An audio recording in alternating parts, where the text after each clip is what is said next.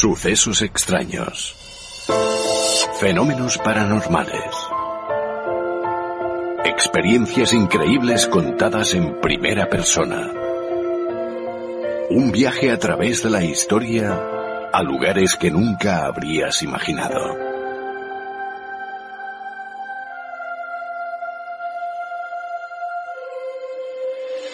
Un viaje lleno de misterio.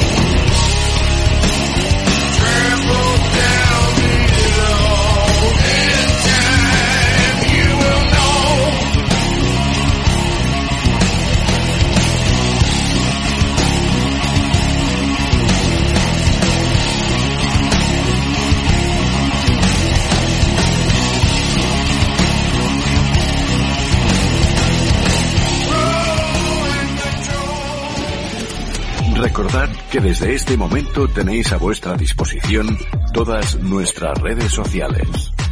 A través de Facebook en Informe Enigma. A través de Twitter en Enigma-RPA.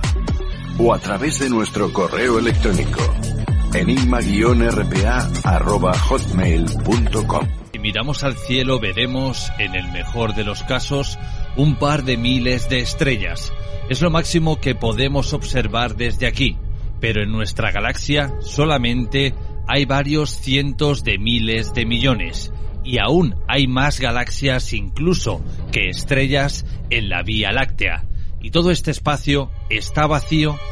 Se hace muy difícil pensar que estamos solos entre tantos astros.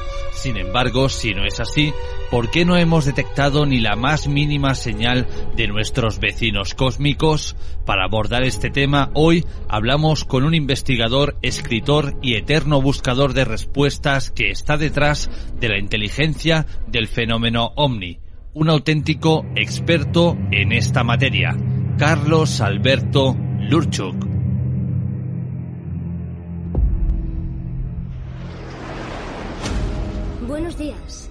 Hoy vamos a hablar de las lenguas romances.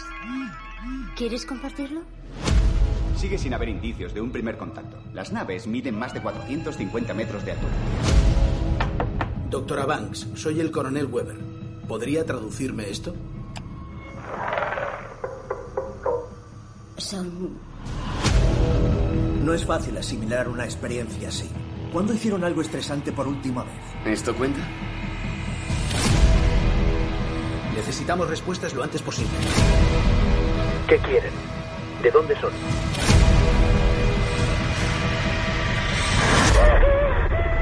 Sí, eso acaba de pasar. ¿Qué pasa ahora? Ahora vienen. ¿Cuántos? Es uno de doce. Somos un mundo sin un único líder. Es imposible negociar solo con uno de nosotros. Debemos volver. No hace falta que le diga que ha corrido un gran riesgo. Una buena presentación. Todo lo que pasa depende de nosotros dos. Sé lo que dice. ¿Qué? Ofrece arma. No necesito una intérprete para saber lo que eso significa. No sabemos si comprenden la diferencia entre un arma y un instrumento. China acaba de amenazar con destruir su casco. Hagan lo que hagan, Francia y Corea la seguirán. Podríamos enfrentarnos a una guerra mundial. Contactemos los demás puntos de aterrizaje y trabajemos en equipo. Disponemos de 15 horas antes de que todo se vaya al infierno. Sé por qué están aquí. ¿Qué narices está haciendo? ¿Confías en mí?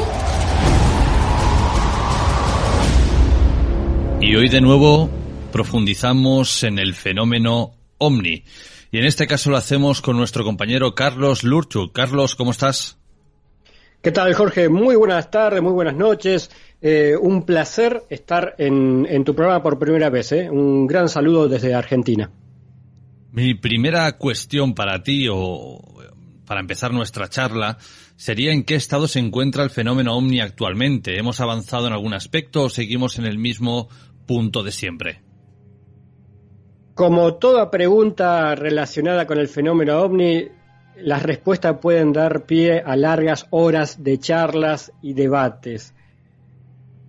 Puntualmente con respecto a lo que me preguntas, mira, eh, creo que no hemos avanzado demasiado con respecto al año 47, por tomar un año simbólico eh, como el año de la era contemporánea del fenómeno ovni, con aquel famoso caso de Kenneth Arnold del 24 de junio del 47 Creo que no, desde entonces hasta hoy no hemos avanzado demasiado en cuanto a, a qué es el fenómeno ovni, cuál es su propósito y demás. Creo que sabemos básicamente lo mismo que, que sabíamos en el 47. Lo que sí, lo que sí creo que es positivo el cambio en general de mentalidad de los ufólogos. O sea, creo que los ufólogos de hoy en día están abordando el tema con una amplitud mental eh, mucho mayor que la que había en el año 47. Eh, muy resumidamente, en el año 47 o principio de la década del 50, el, fenómeno, el llamado fenómeno ovni se reducía a tratar de identificar unos objetos voladores no identificados, de ahí su palabra ovni eh, por sus siglas. Pero ¿qué pasa? Con el correr del tiempo nos fuimos dando cuenta que el ovni, el objeto volador no identificado, era mucho más complejo de lo que uno pensaba. No era solamente platos voladores que se veían en el cielo, sino que este fenómeno empezó a mostrar, mostrar otras facetas, como que ya estamos hablando de luces, de seres, de, seres que atraviesan paredes, de visitantes de dormitorios, de mutilación de ganado, de aparición de, círculos en la cosecha, etcétera, etcétera, y un largo etcétera. Entonces, nos estamos dando cuenta de que el fenómeno es mucho más amplio, mucho más complejo y no se reduce a, decir si son extraterrestres o naves de otra potencia, sino que la respuesta debe ser mucho más compleja. Entonces, sí nos estamos dando cuenta que el fenómeno es más complejo. Ahora, sabemos más que más que lo que sabíamos en el año 47, en términos generales te diría que no. Se habla de la desclasificación por parte de los organismos gubernamentales en torno al fenómeno OVNI. Sin embargo, cuando miramos detenidamente esa información, ni de lejos es lo que todos esperábamos. Es decir, reportan casos de pilotos que han tenido avistamientos, algo que ya sabíamos. Reportan que están investigando el fenómeno OVNI, algo que ya sabíamos. No hay ni un solo documento que haga alusión a que tienen contacto con seres de otros mundos que vivan aquí, que estén entre nosotros, que esos aparatos sean de origen intergaláctico, o es que por otro lado, quizás nos enseñan esto porque nos estén ocultando algo mucho más grande. Lo que planteas es correcto. Voy a hacer una diferencia ahora entre lo que es Estados Unidos y el resto del mundo, o Estados Unidos, tal vez Rusia, China y el resto del mundo. Cuando uno habla de desclasificación, en general, obviando estos tres principales países, lo que ocurre es lo que tú muy bien planteas uno ve la desclasificación, los archivos desclasificados, y todo se reduce a recopilación de casos de avistamientos, hasta incluso eh, recortes periodísticos. Es decir, muchas veces lo que se desclasifica oficialmente es más o menos lo que tiene cualquier grupo de investigación civil y te diría que hay grupos de investigación que tienen mucho más información que lo que se desclasifica oficialmente.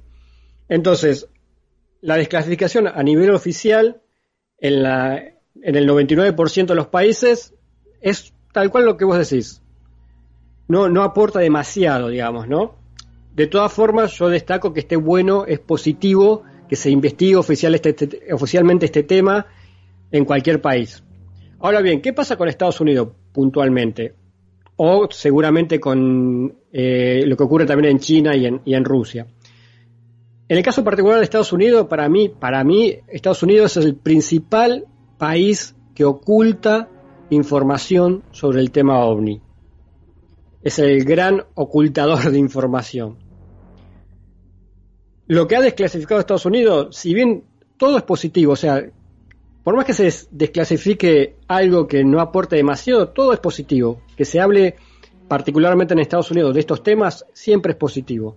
Ahora, lo que desclasificó Estados Unidos, la verdad, incluyendo esos famosos videos del, Pentágono, que, se, en los últimos años se difundieron por todos lados, el famoso ovni Tic Tac y demás, si bien es material más o menos interesante, pero en realidad no, no aporta mucho más de lo que ya sabemos. Yo creo que la verdadera, la verdadera investigación del fenómeno ovni por parte del gobierno de Estados Unidos va por otros carriles. Esa famosa comisión del Pentágono, del cual se habló muchísimo hace unos, desde hace algunos años, donde Luis Elizondo era el, que estaba a cargo de esa comisión, aquel famoso artículo del New York Times que, sacó a la luz todo esto. Yo creo que esas comisiones y demás, en realidad en el fondo es simplemente para por la galería, para la tribuna, como decimos en Argentina. Yo creo que la verdadera investigación del tema OVNI va absolutamente por otro lado totalmente distinto. Eso solamente lo del Pentágono es simplemente como para este, calmar las aguas, digamos. Entonces, creo que Estados Unidos nunca va a desclasificar, por lo menos por lo que se ve hasta ahora, nunca va a desclasificar información realmente importante con respecto al tema ovni.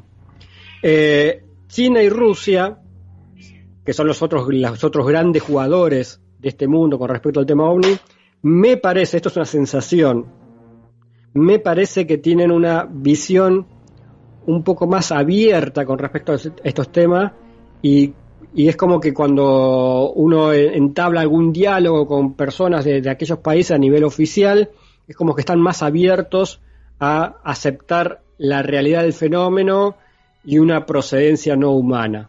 Pero también es cierto que no hay mucha mayor información a nivel oficial aportada por estos países.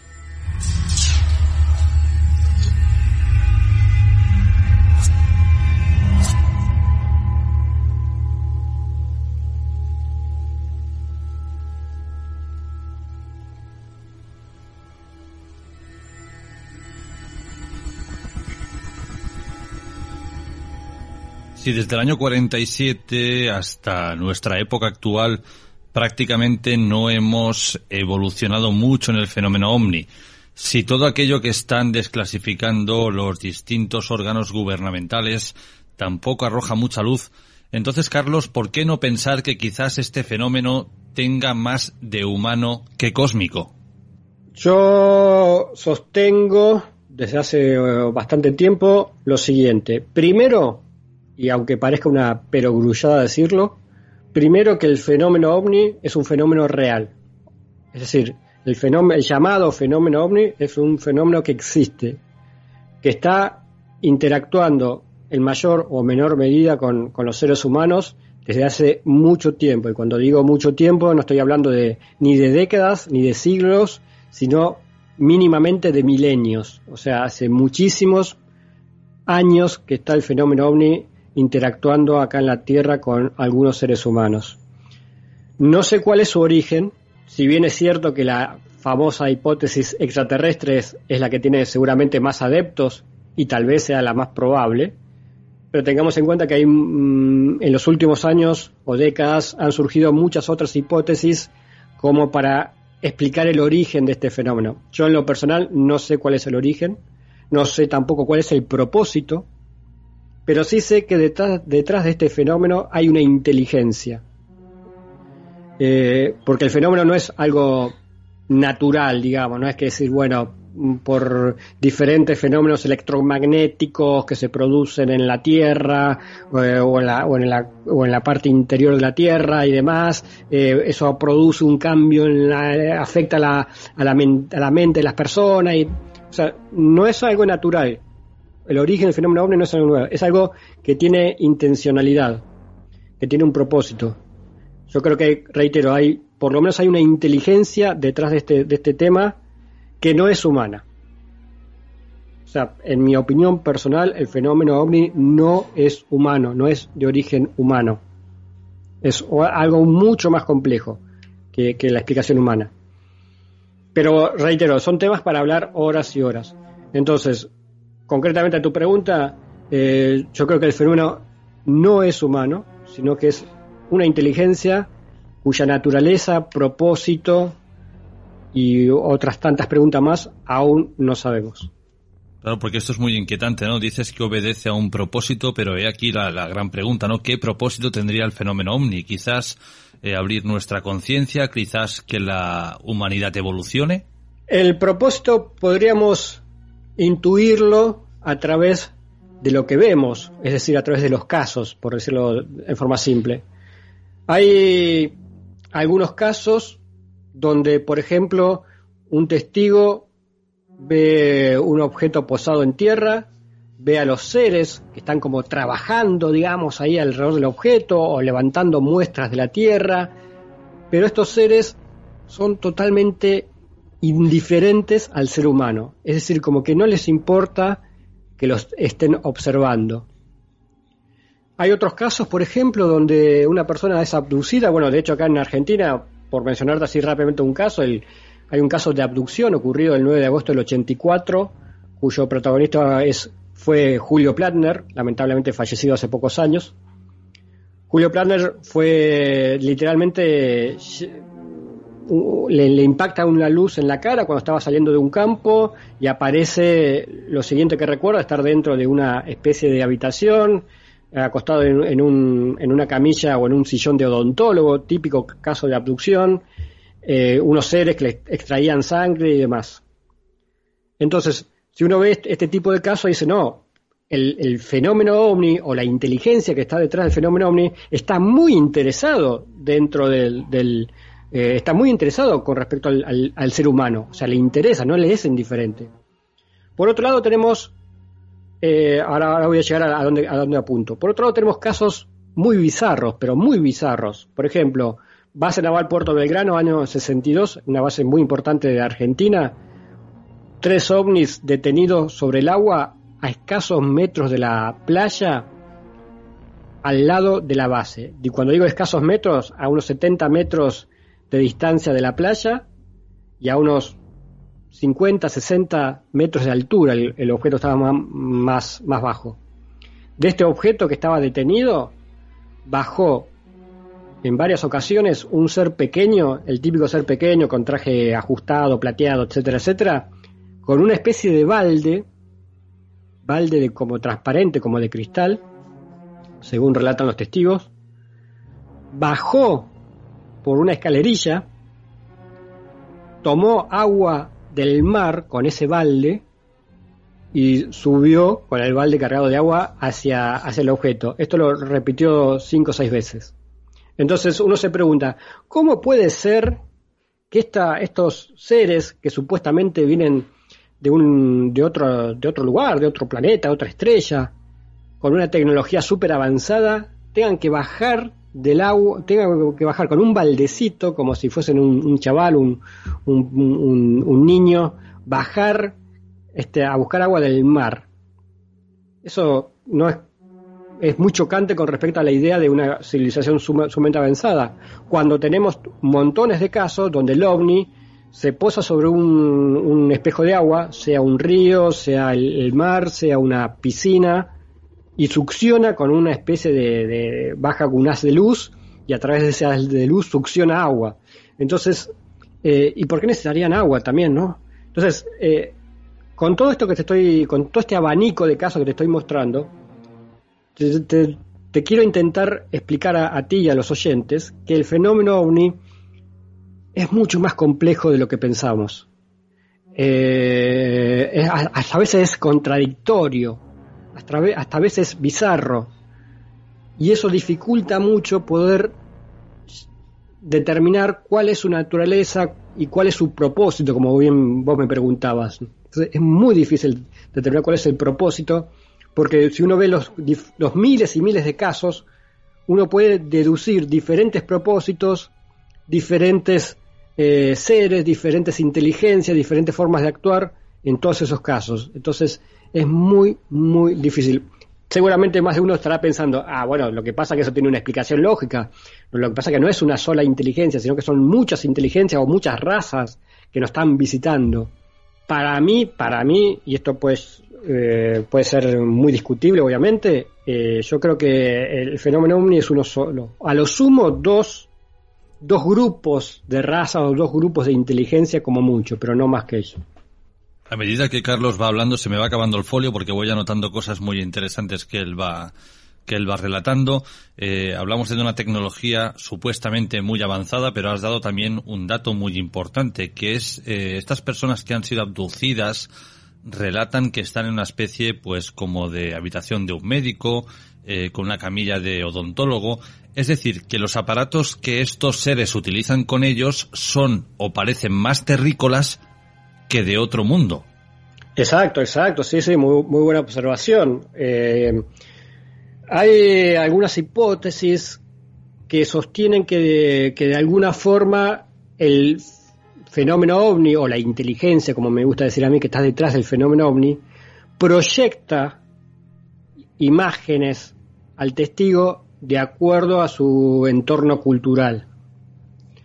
Entonces, imagínate que por ahí para, para, un testigo va a estar mucho más cómodo, más relajado, a pesar de lo, de lo anormal de la situación, si se encuentra en un ambiente, en una escenografía familiar, como es la del sillón de odontólogo, cosas muy familiares. Y por ejemplo, te, tengo un, otro caso así que, que da para pensar.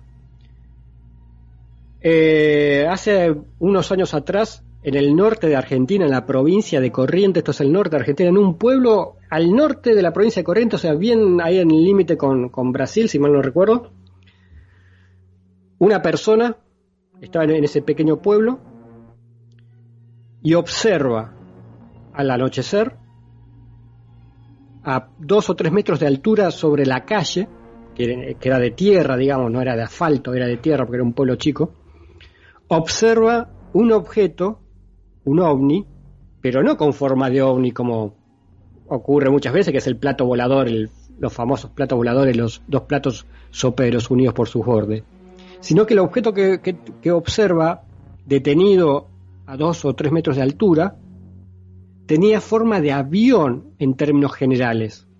Es decir, parecía un avión. No tenía ventanilla ni, ni, ni, los detalles típicos de los aviones, pero en la estructura en general, así a grosso modo, parecía la de un avión, como que tenía dos alas y estaba detenido ahí. Posterior a ese avistamiento, observa por la ventana, porque eso lo observó por la ventana de la casa que daba hacia la calle. Después, bueno, eh, observando por la ventana atrás, se le aparecen dos seres grises, bueno, sigue todo un, todo un caso muy interesante. Pero lo que yo quería destacar era no, que al testigo se le mostró un objeto con forma de avión.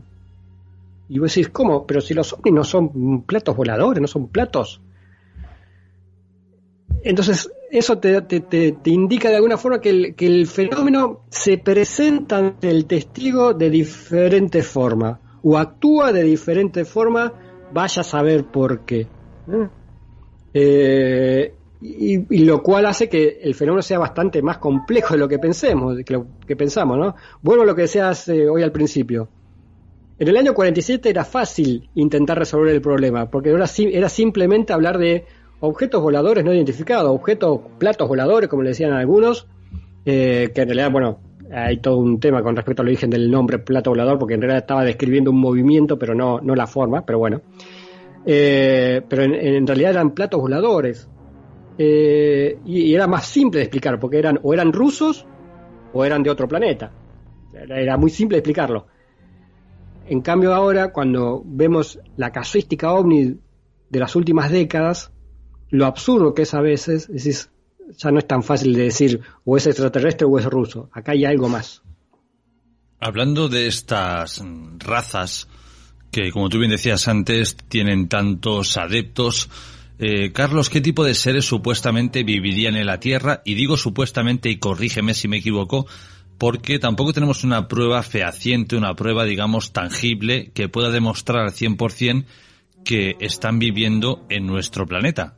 Bueno, eso es una hipótesis interesante, el tema de que se están viviendo en nuestro planeta. Yo creo que, digamos, si, esto, si esta inteligencia es material, es corpórea, digamos, tiene cuerpo y las naves son reales, son de tuercas y tornillos, digamos, son naves reales, lo lógico sería pensar que están cohabitando el planeta Tierra desde hace muchísimos años, como te decía al principio.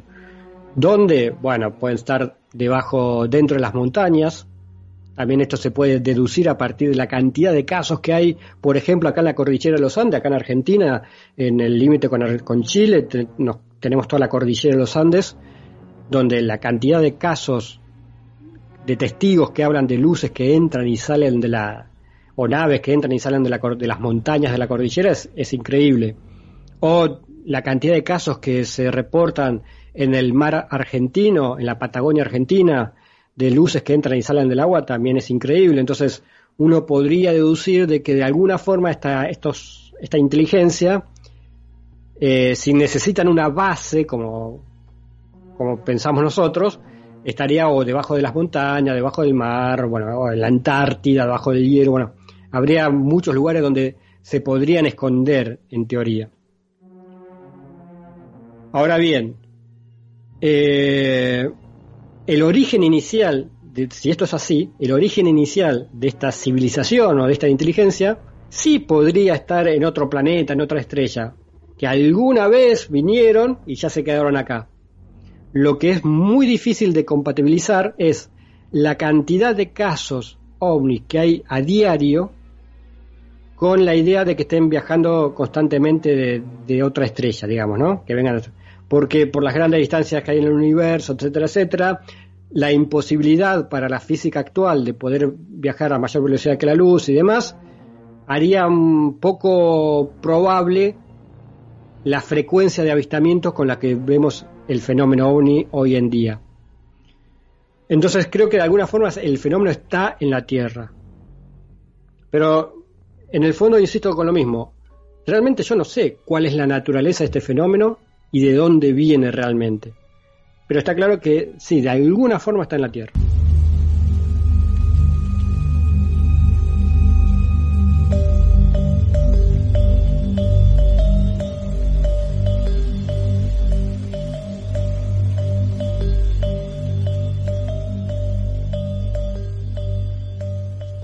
Y la pregunta del millón sería, ¿qué quieren de nosotros o cuál es su propósito? Como bien dices, es la pregunta del millón y yo ya para eh, spoilearte la respuesta te diría que no lo sé. Uno, volvemos a lo que decíamos hace un rato. Uno podría deducir diferentes eh, propósitos de este fenómeno y particularmente propósitos, propósitos hacia el ser humano de este fenómeno a partir de los casos. Pero como te decía, es más, no hay, no podemos responder si es bueno o malo. La típica pregunta que mucha gente te hace, el ovni, el fenómeno ovni o la inteligencia o los seres estos, ¿son buenos o, son malos? Ni siquiera eso podemos responder. Es más, tú hablas con diferentes testigos o diferentes investigadores y en base a la experiencia personal de esa persona va a pensar que bueno que son buenos o que son malos. Unos dirán no son buenos porque son los hermanos mayores que que, em, nos envían mensajes de paz, de que seamos mejores personas, etcétera, etcétera. Es más, a muchos testigos los han curado, les han mejorado físicamente a partir de un encuentro. Entonces, para todo ese grupo de gente, obviamente el fenómeno ovni es algo bueno, son buenos. Para otro grupo de gente que inclusive fue agredida por, esta, por estos seres, o, fue abducida, lo cual es una, una, una violación, que te, por más que el propósito final de esa abducción sea algo positivo para nosotros, en el fondo es una violación. O sea, cuando a uno lo abducen, cuando una persona lo abduce el fenómeno, te está violando. O sea, te está llevando contra su voluntad. Y para muchas de esas personas de abducción fue algo muy dramático, que hasta el día de hoy eh, todavía están conviviendo con, con, ese efecto, digamos, ¿no? con, con lo que vivieron. Entonces, para ese grupo de gente el fenómeno ovni es negativo, es malo. Muchos te dirán, bueno, los, los eh, básicamente hay dos tipos de seres, digamos, ¿no? que, generalmente se describen. Los altos, rubios, los nórdicos, los llamados nórdicos, que por su aspecto angelical dirían, esos son buenos, son los ángeles que en, la, que en el Nuevo Testamento este, se aparecían, o, en el Antiguo Testamento también, ¿no? Los ángeles, los seres altos, rubios. ¿Cómo un ser alto y rubio va a ser malo? Esos son, son buenos, entonces uno asocia a los nórdicos con que son gente buena. Y después tenemos los grises, que son feos, porque son chiquitos, cabezones, ojos grandes, oscuros, y que todo el mundo asocia con lo negativo, ¿no? Porque esos los grises te abducen y demás. Pero ¿sabes la cantidad de casos donde el testigo reporta que en la mismo, misma nave o en el mismo entorno estaban los grises y los nórdicos? Entonces, no sabemos si son buenos o malos, no podemos determinar eso, no podemos, no podemos determinar quiénes serían los buenos y quiénes serían los malos. Eh, y por lo tanto es muy difícil determinar el propósito, porque muchos dirán, bueno, sí, no, pasa que si uno analiza un caso de abducción, dirían, diríamos que están estudiando al ser humano, ¿no? Están haciendo un estudio, le, sacan sangre, o mutilan ganado, quién sabe por qué, por algún tema científico o demás. Este, pero por otro lado tenemos aquellos seres que al interactuar solamente hablan de temas espirituales, entonces, digamos, ¿cómo, ¿cómo se compatibiliza un ser espiritual que habla de, de ser, de evolucionar espiritualmente con un ser que mutila ganado? Parece incompatible una cosa con otra. Entonces, es muy, pero muy difícil determinar un propósito de este, de este fenómeno. Lo cual vuelvo y a riesgo de ser reiterativo, vuelvo sobre lo mismo.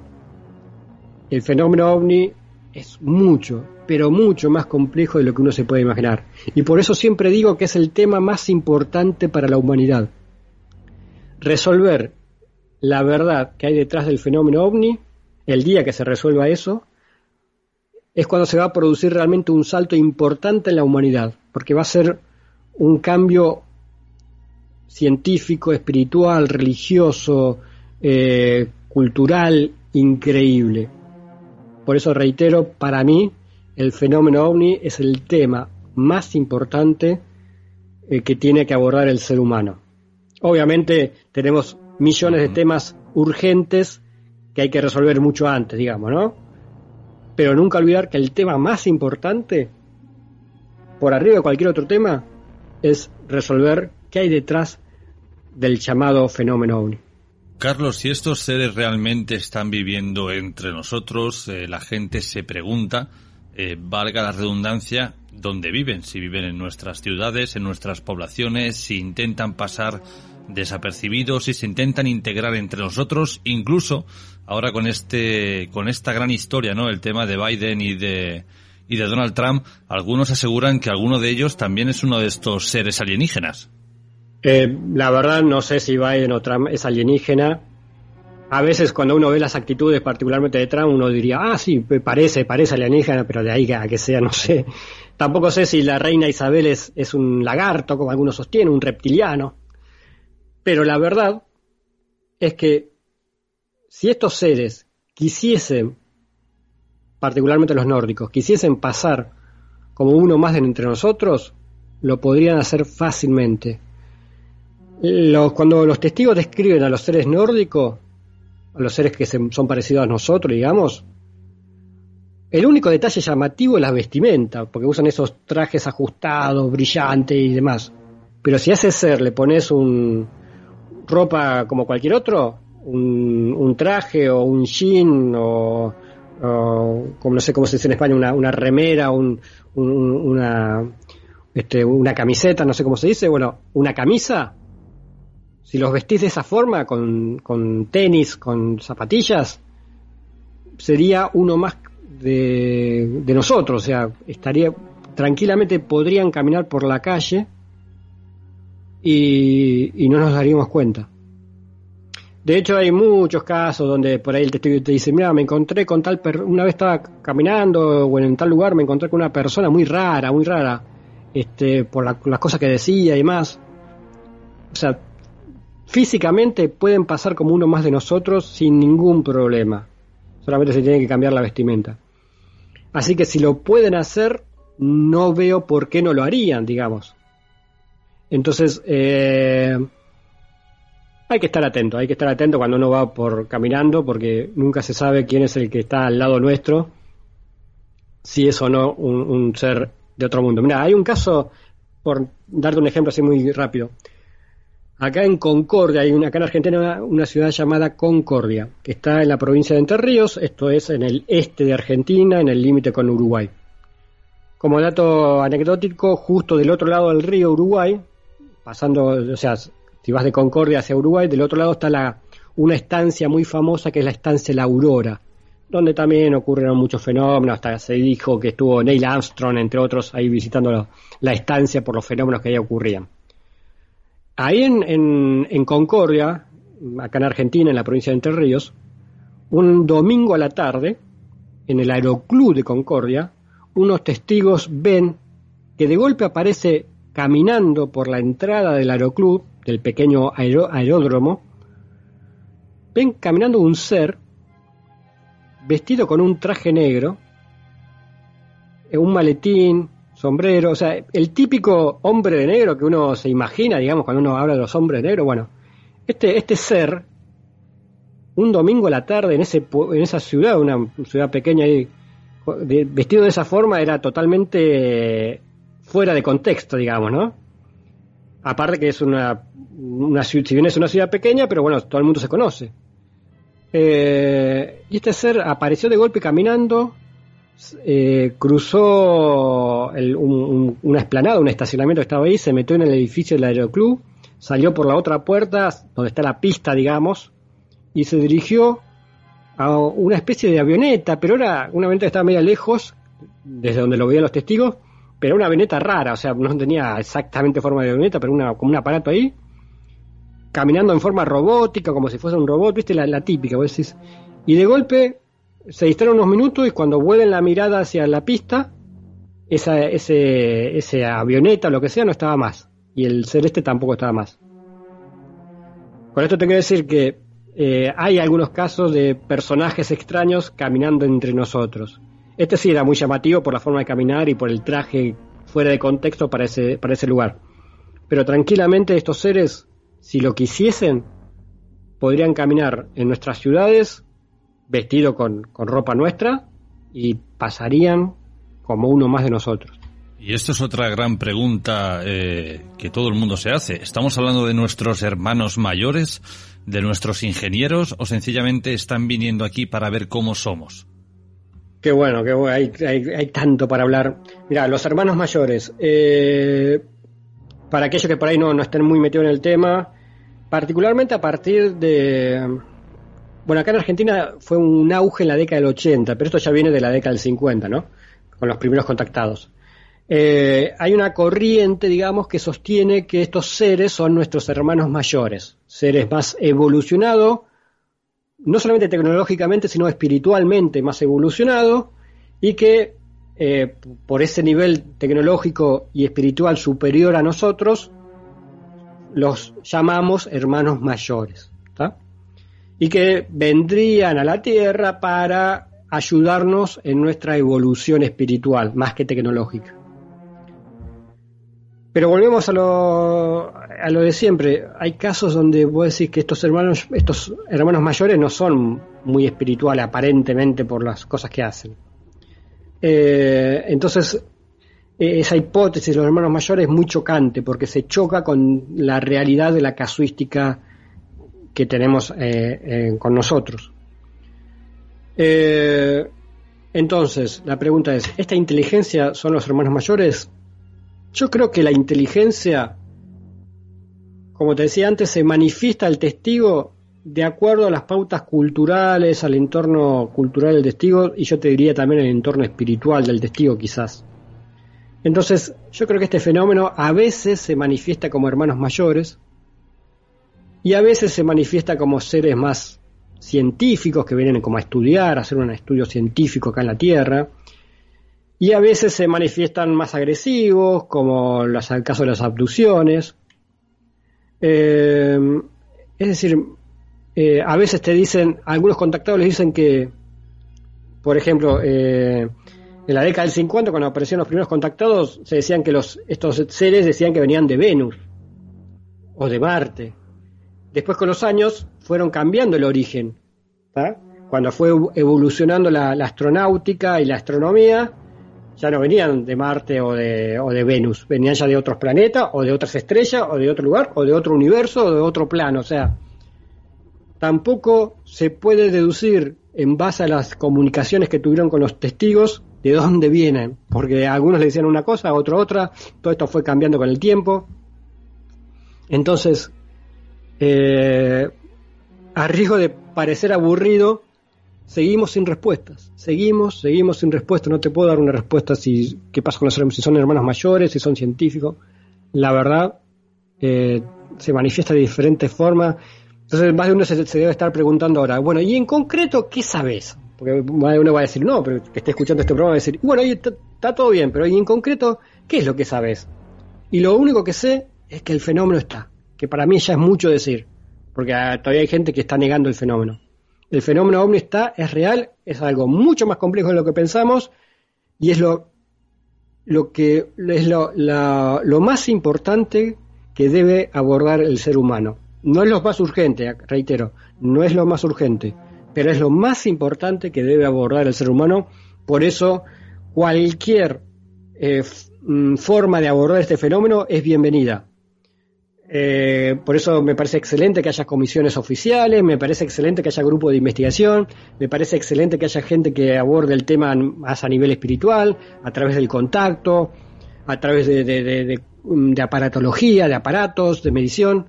Hay que abordar el fenómeno ovni por todos los lugares posibles y todo lo que uno se puede imaginar que sirva, todo suma. Hay que abordar el fenómeno ovni por todas las áreas. Porque como no sabemos cuál es el camino correcto para abordar el tema, hay que abordarlo por todos lados. Y tal vez, tal vez, eh, entre todos, cada uno desde su lugar, algún día podamos empezar a develar qué es lo que hay detrás de este llamado fenómeno ovni.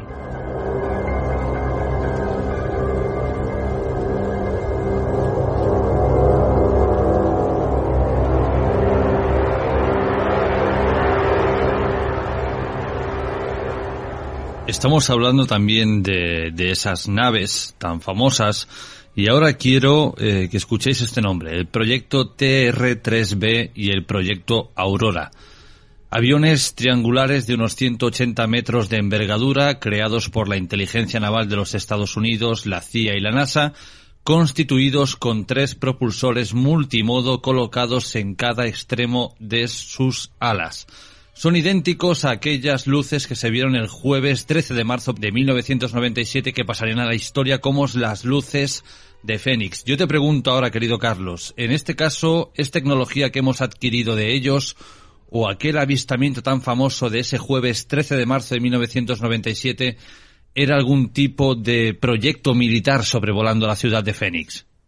Muy bueno que hayas abordado el tema de los objetos triangulares Dentro de lo complejo que es el fenómeno ovni, uno puede ver un montón de facetas, así como hablamos de abducciones, de mutilaciones, de encuentros cercanos, etcétera, etcétera. Hay como otra, otra parte del fenómeno que son los ovnis triangulares, los, casos de ovnis triangulares, que en un primer eh, razonamiento superficial, lo primero que vamos a pensar que, que estos casos de ovnis triangulares sí son naves prototipo de naves terrestres, ¿no? Porque aparentemente, bueno, son objetos este, de, tuercas y tornillos, digamos, eh, que si bien son triangulares, pero bueno, eh, estaría de acuerdo en un principio con la evolución de la tecnología terrestre. Eso cuando analiza uno superficialmente el tema de los ovnis triangulares.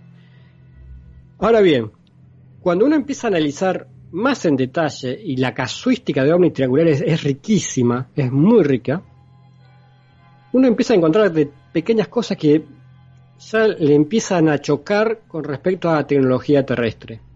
Por ejemplo, acá en Argentina hay muchísimos casos de ovnis triangulares. En muchos de los casos estamos hablando de objetos triangulares, obviamente, detenidos en el aire a muy baja altura. Y cuando digo muy baja altura estoy hablando de 50, 60, 70 metros. Que, por ejemplo, te nombro un caso, por nombrar así un caso rápido, caso Mechita, 24 de enero del año 2020, es decir, hace un año. Hace poco se cumplió un año de este caso. El objeto triangular estaba apenas por arriba de las copas de los árboles, detenido, en, eh, estamos hablando de un objeto de, 30, 40, 50 metros por lado, detenido, pero detenido verticalmente. Y esto lo destaco, ¿por qué? Porque no es que el objeto está en horizontal, porque cuando uno piensa en un ovni triangular o en una nave triangular, se imagina que, está, que cuando vuela, vuela horizontalmente, como si fuese un avión. Pero no, este objeto estaba vertical. Lo cual hace poco, hablando con eh, Jorge Martín de Puerto Rico, que, justo invitó a un, a un testigo a uno de mis programas, el testigo también relató un caso de ovnis triangular, de tres ovnis triangulares en formación verticales, no horizontales. Bueno, este caso de Mechita, volviendo al caso de Mechita, el, ovni estaba vertical, rotando sobre su eje, verticalmente, en contra de las agujas del reloj. Imagínense en el triángulo vertical, girando en, contra de las agujas del reloj lentamente. Y de golpe se empezó a desplazar lentamente, así vertical, lentamente, lentamente, hasta que se perdió casos de objetos triangulares a muy baja altura, reitero, menos de 100 metros de altura, casi detenidos o desplazándose muy pero muy despacios, hay un montón en Argentina. Y, obviamente la gente se está preguntando, ¿y si hay tantos casos así, con esas características, por qué no hay ninguna foto o ningún video? Porque de alguna forma, esta inteligencia sabe y de ahí también está la impunidad con la cual se maneja esta inteligencia, de alguna forma sabe que los testigos de ese momento no lo van a poder registrar. Sea porque justo el testigo no tenía celular, sea porque tenía celular pero de golpe se quedó sin batería, sea que algo no funcionó bien, sea lo que sea, a pesar de las circunstancias de tener un objeto de grandes dimensiones, casi detenido, desplazándose muy bajo la gente, los testigos no lo pudieron filmar, no pudieron registrar. Entonces, hay muchos elementos que suenan muy chocante con respecto a la hipótesis de que los objetos triangulares son tecnología terrestre, aunque sería, digamos, en un principio lo que uno primero se pensaría. Tenemos el caso de la oleada belga de la década del año 90, también eh, casos de muchos casos de avistamiento de objetos triangulares, que si bien la foto principal de esa oleada, la foto más famosa, resultó falsa, no implica que la oleada haya sido cierta. Y cuando uno lee algunos informes de esa oleada, bueno, hay velocidades y desplazamientos que, cuestan imaginarlo con respecto a, a la tecnología terrestre. Y finalmente, para terminar con el caso de Phoenix en Arizona, en Estados Unidos, que mencionabas del año 97, ese es un caso que yo hasta el día de hoy no tengo una explicación, eh, porque estaríamos hablando de un objeto que por la distribución de las luces que se veía sería de grandes dimensiones, etcétera, etcétera, pero en lo personal no tengo una, una respuesta con respecto a ese incidente. Para mí, para mí creo que está relacionado con el tema ovni, no lo veo relacionado con si, si, estuviésemos hablando de un objeto solo, digamos, ¿no? Porque también es un caso medio complicado porque, bueno, algunos hablan de que en realidad cada luz era un objeto independiente eh, que parecían formar un objeto mayor, pero bueno, es todo un tema. Eh, pero en un principio te diría que podría ser relacionado con el tema ovni, pero si no lo es, tampoco no hay problema. O sea, eh, acá no es cuestión de que todos los casos raros sean relacionados con el fenómeno ovni. cada caso eh, primero hay que buscar todas las explicaciones convencionales conocidas. Cuando no, no entran ninguna de estas explicaciones, bueno, ahí hay que pensar ya en el fenómeno ovni. Igual los casos relacionados con el fenómeno ovni tienen ciertas características que, que las diferencias de, otro tipo de casos. Pero bueno, eso ya sería otro tema. Entonces, Carlos, eh, ¿tú también crees que de alguna forma nuestra tecnología eh, puede haber avanzado tanto porque tenemos algún tipo de contacto con estos seres y compartimos conocimiento? Qué pregunta, qué pregunta. Eh, hoy no me estás haciendo ninguna pregunta fácil de responder, te aviso, Jorge. ¿eh? Cada pregunta es, es, para pensar. también se habla, se ha, hablado muchísimo con respecto a que, bueno, los alienígenas o esta inteligencia hizo un pacto con el gobierno de Estados Unidos eh, digamos, la tecnología esta, la, inteligencia esta le, brindaba tecnología a Estados Unidos a cambio de que esta inteligencia pudiese interactuar ahí con en Norteamérica sin problema, o sea, abducir gente, hacer cualquier tipo de experimentos en Estados Unidos, en territorio americano, sin ningún problema. A cambio de eso le daba tecnología. Es el famoso pacto, digamos, que se ha hablado muchísimo. ¿Existe ese, realmente ese pacto? ¿Tiene en Estados Unidos eh, tecnología extraterrestre? El caso Roswell, por ejemplo. ¿Existió el caso Roswell? ¿Se llevó tecnología a Estados Unidos? La verdad, no lo sé. Reitero, parece siempre que digo lo mismo. No lo sé, no lo sé, no lo sé. Este, lo que sí te digo, que el caso Roswell sí fue un caso cierto. No fue los restos de un globo sonda como después se intentó tapar. Para mí el caso Roswell sí es un caso cierto. Algo cayó, que no es nada convencional conocido en esa época.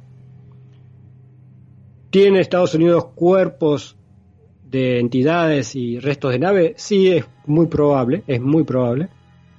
Eh, ahora, mientras ellos no lo digan, de mucho no nos sirve que tengan o no esa tecnología. O sea, imagínate que Estados Unidos tenga la tecnología recuperada de, estas naves, que tengan cuerpos. Si no lo dicen, si, si nunca lo van a admitir, este, que lo tengan o no lo tengan, a mí mucho no me, no me importa, digamos, ¿no? Eh, si se van a guardar para ello el secreto. Eh, pero sí, es muy probable que tengan esta tecnología, que hayan recuperado alguna vez, pero a pesar de eso, a pesar de eso, eh, creo que igual no saben mucho más de lo que sabemos nosotros. No creo que sepan mucho más de lo que sabemos nosotros. A pesar de que tengan un plato volador y a pesar que tengan seres, no creo que sepan mucho más lo que sepamos nosotros. Reitero, por la complejidad de este fenómeno. Por la complejidad de este fenómeno. Eh, eso es todo lo que te puedo decir por ahora. Estoy pensando a ver si me, viene algo más este, a la mente. Eh, eso es todo lo que te puedo decir por ahora con respecto a eso de a ese tema de, la tecnología terrestre mezclada con tecnología extraterrestre.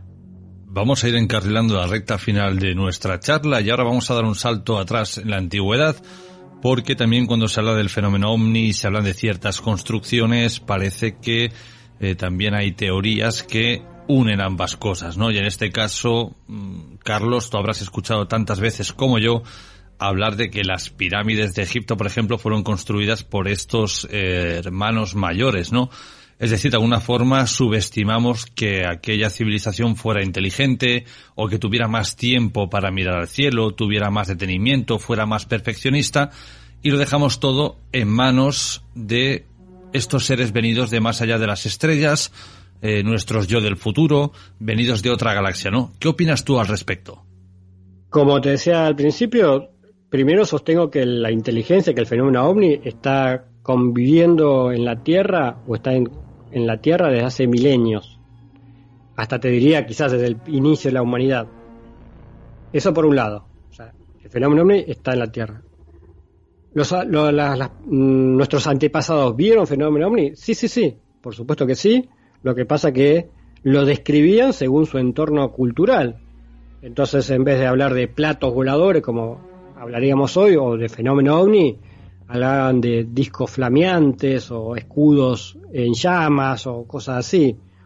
O por ahí en vez de, contarlo lo dibujaban en pinturas, como hay tantas pinturas por ahí dando vuelta. O, lo dibujaban en las, los más antiguos, en las paredes, digamos, de las cuevas. Representaban a unos seres que hoy en día la, ciencia actual lo interpreta, no, lo que pasa que eran este, una forma de representar a los dioses o eran rituales, qué sé yo. Pero la verdad es que si uno ve esos dibujos, esas pictografías, y lo compara con lo que ocurre con el fenómeno hoy en, con el fenómeno hoy en día, es lo mismo, estamos hablando de lo mismo. Los ángeles que aparecen en la Biblia también, digamos, ¿no? Entonces, eh, el fenómeno hombre está, interactuó con el ser humano, el ser humano, nuestros antepasados lo vieron. Ahora, si influyeron de alguna forma, por ejemplo, para construir las pirámides o cualquier otra este, maravilla arquitectónica o, de otro tipo en la antigüedad, a ella no me atrevo a decir. Eh, yo, yo no soy de subestimar al ser humano, todo lo contrario. Para mí que el ser humano eh, es una, una creación increíble, el ser humano, eh, y, tiene una inteligencia y una creatividad increíble, así que yo no subestimo al ser humano. ¿Pudieron hacer las primeras? Por supuesto que sí. Seguramente no en los tiempos, por ejemplo, que decía Herodoto, ¿no? Que Herodoto decía, no, que, las pirámides se construyeron en 20 años. Eso hasta es matemáticamente imposible por, la, por el tamaño de los bloques, la, cantidad de bloques que hay y demás. Tendrían que poner un bloque que haga 5 minutos, una cosa así. Entonces, no en los tiempos que, decía Herodoto o que dice la ciencia oficial, pero está claro que con paciencia y con mucho tiempo pudieron haber construido las pirámides. O sea, eh, podríamos analizar, bueno, cómo es que subieron los bloques y toda esa historia. Bueno, eh, es un tema, un tema complejo, las pirámides que, creo, que no, me quiero meter ahora. Lo que quiero destacar es lo siguiente. No subestimo y no hay que subestimar al ser humano, porque el ser humano es de hace mil años es tan inteligente como el de hoy. Porque uno por ahí tiene la imagen, no, que el ser humano de hace tres mil años eran unos tontos que no saben hacer nada. No, no el ser humano es el mismo de hace 3.000 años que el de hoy, es tan inteligente el de hace 3.000 años que hoy. Lo que pasa es que el, de hoy está, tiene muchos más años de, de haber vivido, digamos, entonces hay mucho más evolución, digamos, entonces eh, por ahí hoy tenemos celulares que antes, pero por el celular es una consecuencia después de muchos siglos de, evolución de, de, la tecnología humana, pero básicamente el ser humano es el mismo de hoy que hace 3.000 años. O sea, eh, Leonardo da Vinci es tan inteligente como, como los ingenieros que mandaron el, cohete a la Luna. ¿Y por qué Leonardo da Vinci no fue a la Luna? Porque bueno, en su momento no estaba la tecnología, porque eso lleva tiempo, digamos, ir haciendo la tecnología. Pero es tan inteligente Leonardo da Vinci como, como es hoy el, ingeniero que mandó un cohete a la Luna o a Martes. Entonces, el ser humano no hay que subestimarlo porque es tan inteligente, siempre fue muy inteligente. Eh, así que, si, hoy en día, en estos 100 últimos años, el fenómeno ovni no influyó aparentemente en la cultura del ser humano, aparentemente, o sea, no es que vino un ser extraterrestre o vino alguien y dijo, mira, así es como se hace un, un celular o así es como podés viajar por hasta otro planeta. Entonces, si no lo hace hoy en día, no lo, aparentemente no lo hace hoy en día, no creo que lo haya hecho en la antigüedad. Entonces, si hubo interacción con el fenómeno ovni hace 3.000 años, sí hubo. ¿Influyó en su cultura y más del ser humano? No sé, no, hay, no veo por qué haya influido, porque hoy no lo hace, no creo por qué, por qué razón lo, haría antes. Carlos, ahora sí, para terminar, eh, nos vamos a introducir en un tema también muy interesante y del cual quiero saber tu opinión, los círculos de las cosechas. Otro lindo tema. Reitero, el fenómeno ovni es tan complejo, tiene tantas facetas para estudiar y el tema de los círculos de cosechas me parece fascinante.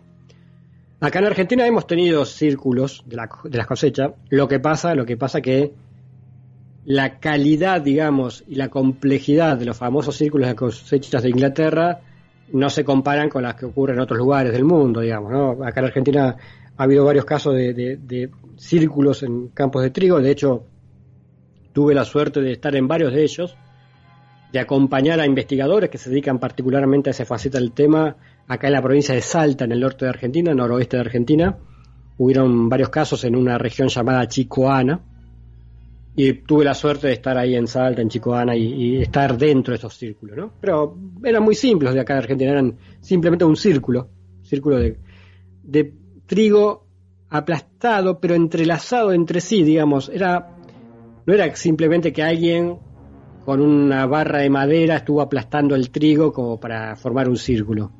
No, eh, porque no solamente estaba caído, aplastado el, trigo, sino entrelazado entre sí. Era algo un poco más complejo. Pero bueno, también sería tema para, otro momento.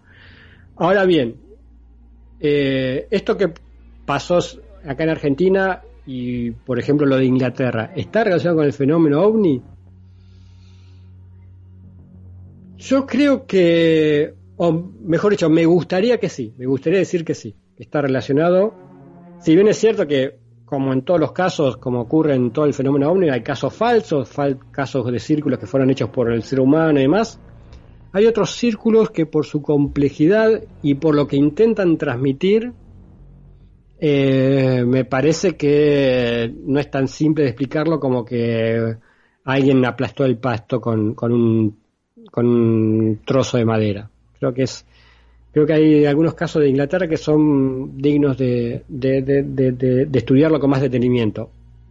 No, no, no te puedo hablar mucho más de Inglaterra porque nunca estuve en, ningún en un círculo de Inglaterra. Sí estuve acá en Argentina, en, varios casos acá en Argentina, y lo que descubrimos acá en Argentina es que, bueno, cuando uno ve el detalle, porque una, una cosa es ver la imagen, una vista aérea de una foto, y otra cosa es estar en el lugar. Eh, y hablando con personas que vienen investigando este tema hace rato, hay ciertos elementos que eh, mm, no se explican como una falsificación, digamos, como alguien que vino y aplastó el pasto, sino que ahí hay, elementos que lo hacen un poquito más complejo. Así que yo creo que deseo, más que, una afirmación, deseo que, el, que seguramente gran parte o una parte de los famosos círculos de maíz o círculos de la cosecha son de un origen no explicado, no convencional, que tranquilamente lo podríamos relacionar con el fenómeno OVNI. Querido Carlos, antes de dar por concluida nuestra charla, cuéntale a la audiencia dónde pueden escucharte, dónde pueden seguirte y hablarles un poco de tu canal de YouTube Demonios. Bueno, les cuento así muy brevemente que yo estoy detrás de este fenómeno ovni, en esta búsqueda, que por supuesto no solamente abarca el... Cuando hablamos de fenómeno ovni, también incluyo otros fenómenos muchos fenómenos paranormales que están relacionados con el fenómeno ovni, para sumarle más complejidad, digamos, ¿no? Porque hay muchos casos de fantasmas o de visitantes de dormitorio que en el fondo son lo mismo. Solamente que algunos los definimos como fantasmas y a otros como, como visitantes de dormitorio, pero estamos hablando de lo mismo. O sea que le sumo a esta complejidad el sumar otros elementos de otras ciencias, por llamarlo de alguna forma, como los fenómenos paranormales. Yo estoy detrás de esto desde hace muchísimos años, más de 30 años. Eh, entre el año 98 y 2012 tuvo una página en internet llamada El Dragón Invisible. El Dragón Invisible, una página que estuvo desde el año 1998 al 2012 en internet. Y eh, entre otras cosas, colaboré con la Comisión de Fuerza Aérea Argentina en, cuando se creó allá en el 2011. Tuve varios años en la comisión. Y eh, actualmente tengo un canal en YouTube llamado Demonios así como suena, demonios. youtube.com barra demonios. youtube.com barra demonios donde van a encontrar más de 500 videos y de lunes a jueves a las 23 horas de España, 7 de la tarde hora Argentina, hacemos directos. Normalmente con invitados, de hecho, eh, hace, hace poco estuviste vos en un, en un directo en, Demonios, eh, con invitados de diferentes países y demás, mucha gente de España, muchos invitados de España. Hablamos muchas veces de casos españoles, eh, como el famoso caso Vallecas, digamos, ¿no? Eh, que es un, caso más paranormal que ufológico, pero en, el, en, Demonios hablamos no solamente del tema ovni, sino del misterio en general. Así que youtube.com barra demonios. Reitero, todos los de lunes a jueves a las 23 horas de España, 7 de la tarde hora de Argentina, directos con invitados. Querido Carlos, un placer que hayas estado en nuestro espacio y nos escucharemos en otra ocasión. Un fuerte abrazo. Un fuerte abrazo para ti, Jorge, para todos los oyentes desde la ciudad de La Plata, acá en Argentina.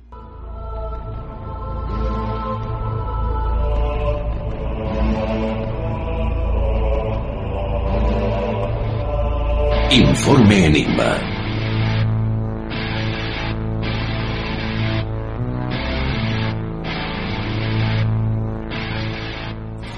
Recordad que desde este momento tenéis a vuestra disposición todas nuestras redes sociales. A través de Facebook en Informe Enigma. A través de Twitter en Enigma-RPA. O a través de nuestro correo electrónico enigma-rpa.hotmail.com Los científicos están estudiando el fenómeno, específicamente ese estado de trance que parece caracterizar a los agresores. Se trata claramente de un desorden del comportamiento, pero ¿qué puede haber provocado una situación tan dramática como la que estamos viendo esta noche?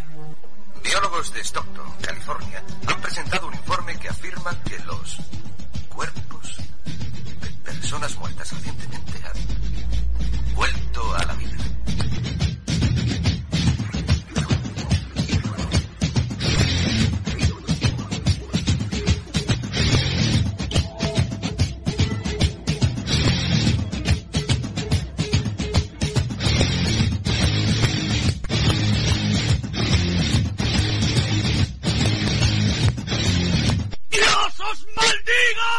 Continuamos bajo los efectos de esta terrible ola de calor. Y así empezamos nuestro Voces del Más Allá. Hoy de nuevo hablamos de parálisis del sueño. Yolanda Martínez, bienvenida. Buenas noches, Jorge. Pues sí, aquí estamos. Como dices tú, con la calor y vamos a hablar de la parálisis del sueño. Precisamente parálisis del sueño tengo yo cuando me voy a dormir. Por culpa de esta calor que es que ni tan siquiera eso, no se puede ni dormir. Yo creo que viene muy bien hablar de la parálisis del sueño porque yo creo que todos, todos nos despertamos ahora en algún momento de la noche. lo bueno que esta calor nos hace despertar directamente, no nos deja en fase REM, que es cuando se, se provoca, ¿no? Lo que es la parálisis del sueño. Pero esta noche le vamos a dar un, un toque. Vamos a hablar, hemos hablado muchísimas veces de la parálisis del sueño, que es algo muy habitual en las personas y que normalmente a lo largo de nuestra vida, pues muchas personas vamos a tener una parálisis del sueño. Pero qué importante, Jorge, es saber y diferenciar que una parálisis del sueño es simplemente algo que ocurre por, por habernos despertado antes de tiempo. ¿Qué ocurre? Estamos en fase REM, nuestro cerebro está dormido, nos despertamos a destiempo de nuestro cuerpo, no se ponen de acuerdo, Así que comenzamos a oír cosas y a escuchar. Podemos escuchar conversaciones de otras personas eh, que se han levantado en nuestra familia, pero nosotros no nos podemos mover y decimos, ¿qué nos ocurre? ¿Nos está pasando algo paranormal? No, en absoluto. Ahí no hay nada paranormal. Tenemos que respirar profundamente y dejar que en menos de un minuto esto desaparecerá.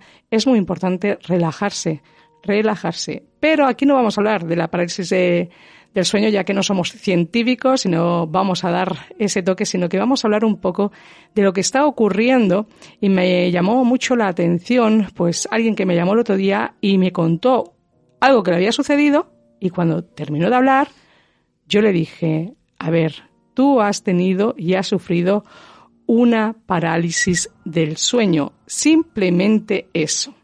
Pero ¿qué ocurrió? Que mientras ella tenía una parálisis del sueño, Jorge, ella tuvo, pues en el momento que se quedó paralizada, podía notar cómo eh, una mala energía la tocaba, se reía de ella, la manipulaba. Entonces ahí le dije, vale, eso es otra cosa distinta. En el momento que tú estás sufriendo un estrés en tu vida porque te ha ocurrido ciertas cosas o hay algo que te está poniendo muy nerviosa, han venido, como digo yo, los espíritus burlones, como hablamos con el padre Manuel siempre, mm, que comentamos sobre esos espíritus eh, burlones, el, diablo, llámale como quieras, pues han venido y se han aprovechado de tu mala energía, no de tu mala energía, de, sino del estrés que estás llevando últimamente en tu vida, y al final la parálisis del sueño ha hecho presencia en, en tu descanso, pero ¿qué han hecho? Pues se han aprovechado de que estabas de bajón para meterse dentro esas energías tan malas que rondan. Y como siempre decimos, ¿dónde están esas energías eh, a nuestro alrededor, verdad, Jorge? Flotando. Antes decías que tema de la parálisis del sueño, la mente se despierta por un cuerpo, hay por un lado, el cuerpo va por otro. Eh, esto no siempre ocurre durmiendo. ¿eh? Hay mucha gente por la calle que no coordina mente y cuerpo pero eso es porque han salido a tomar unas copas. Sobre, sobre todo aquí en Playa de Aro esto se ve, mucho. Habría que ponerle algún nombre. Eso ya no es parálisis del sueño, eso es parálisis, no sé, de algún otro tipo. Eso hay que estudiarlo, ¿eh, señores? Eh, sí, sí. Pues aquí esto en Playa de Aro eh, y ahora en verano lo puedes ver cada día, cada día y a cualquier hora. Pero sí que es verdad que la parálisis del sueño es algo muy incómodo y como he dicho antes, pues a lo largo de nuestra vida nos va a ocurrir a todos porque todos en algún momento vamos a pasar un poquito de estrés. Eh, normalmente la adolescencia es cuando más se sufre a veces y dices, bueno, ahí hay estrés en la adolescencia, pues se ve que sí, pero sí que es verdad que a lo largo de nuestra vida eso ocurre. El curioso caso del otro día que esa mujer me llamaba es totalmente distinto. Es cuando ya hablamos y siempre hablábamos de la película Slumber, que está basada en hechos reales y que realmente ese niño sufría esa parálisis del sueño, pero con el demonio dentro. Entonces lo que le ocurrió a ella era exactamente eso.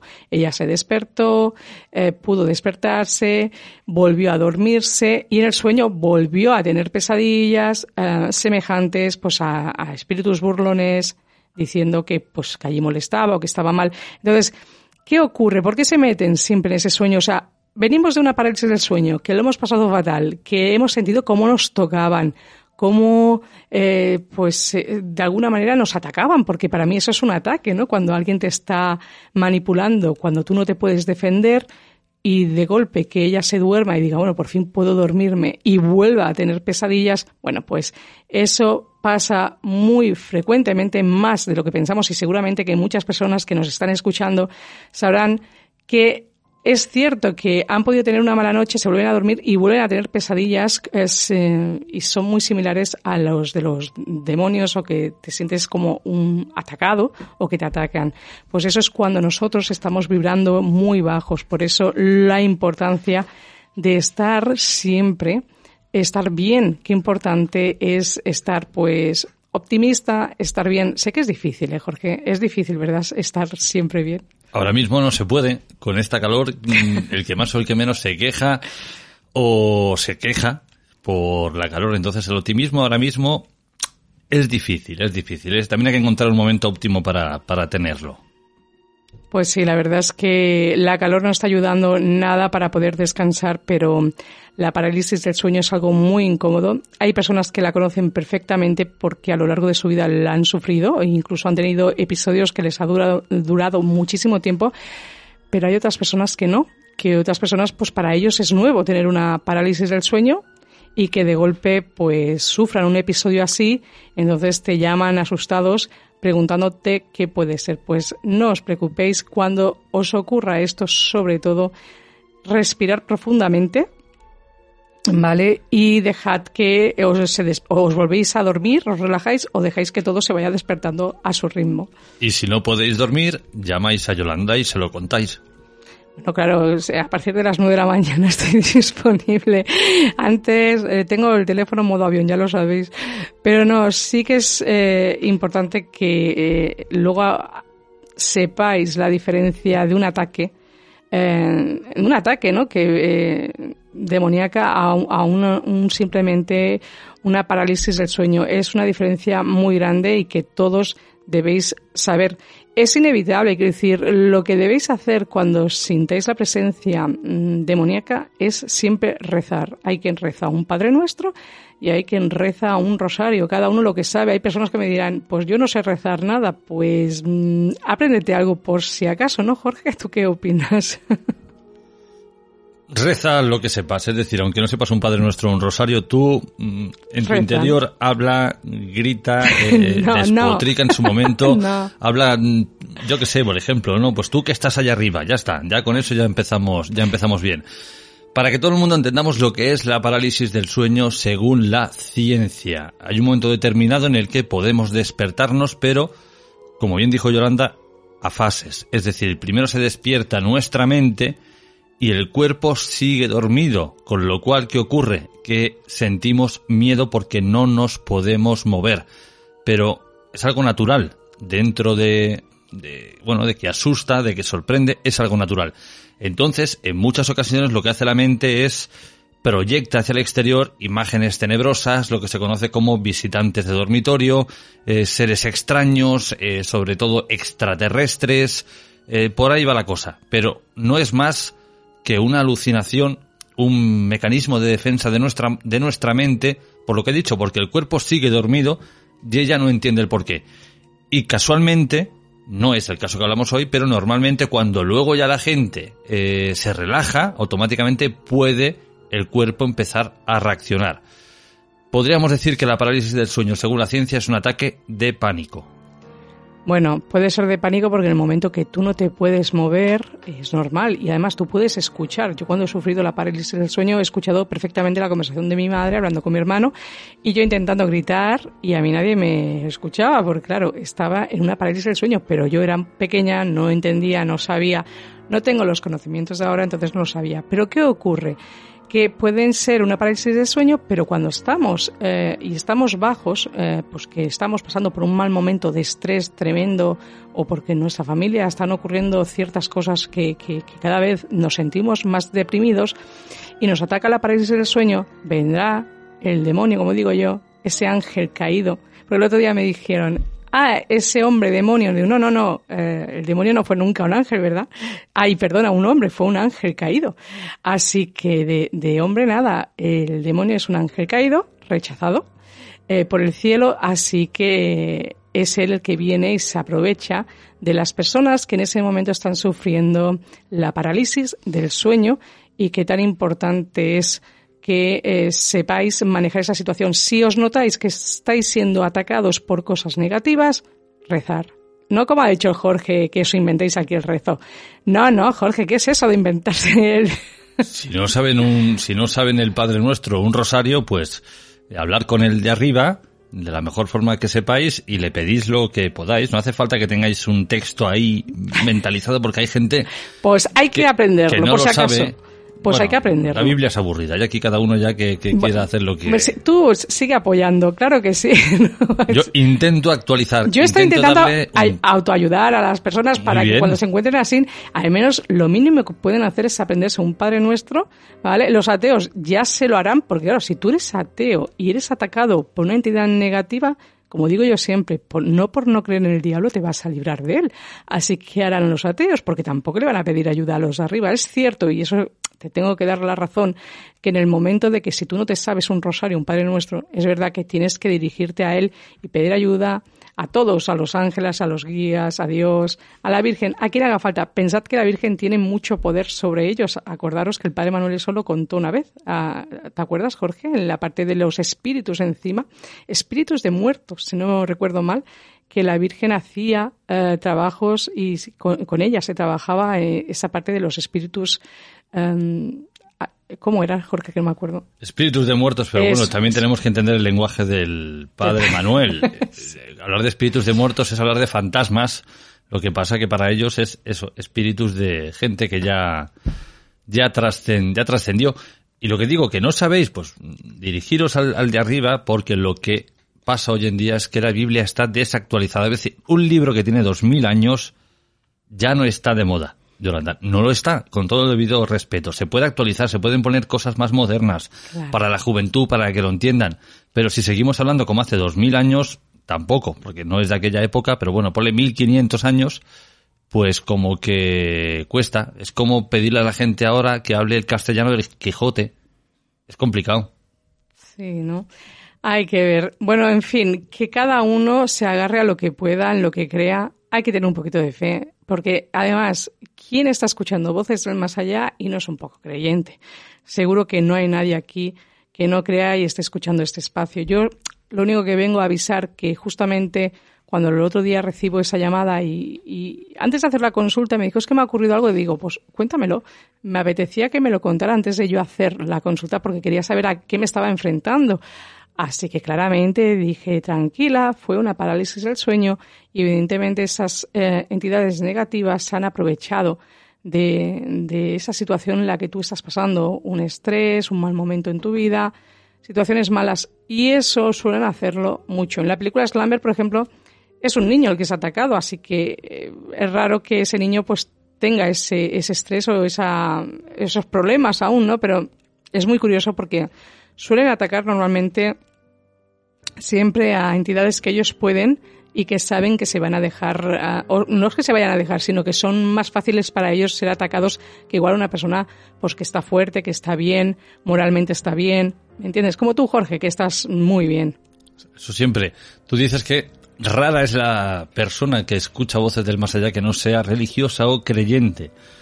Pues dentro de poquito equipararemos este programa a este que tengo en pantalla que se llama El Día del Señor, el programa religioso de televisión española que se emite cada domingo a las diez y media de la mañana. Me has dejado ahora cao. ¿Qué quieres decir con eso? Que no lo no, lo vamos a equiparar a esta, este señor que da misa los domingos a las diez y media. La audiencia, ¿vas a mirar la audiencia? ¿O cómo lo vas no, a ver? No, no eso tengáis en cuenta, Yolanda. Hace mucha calor.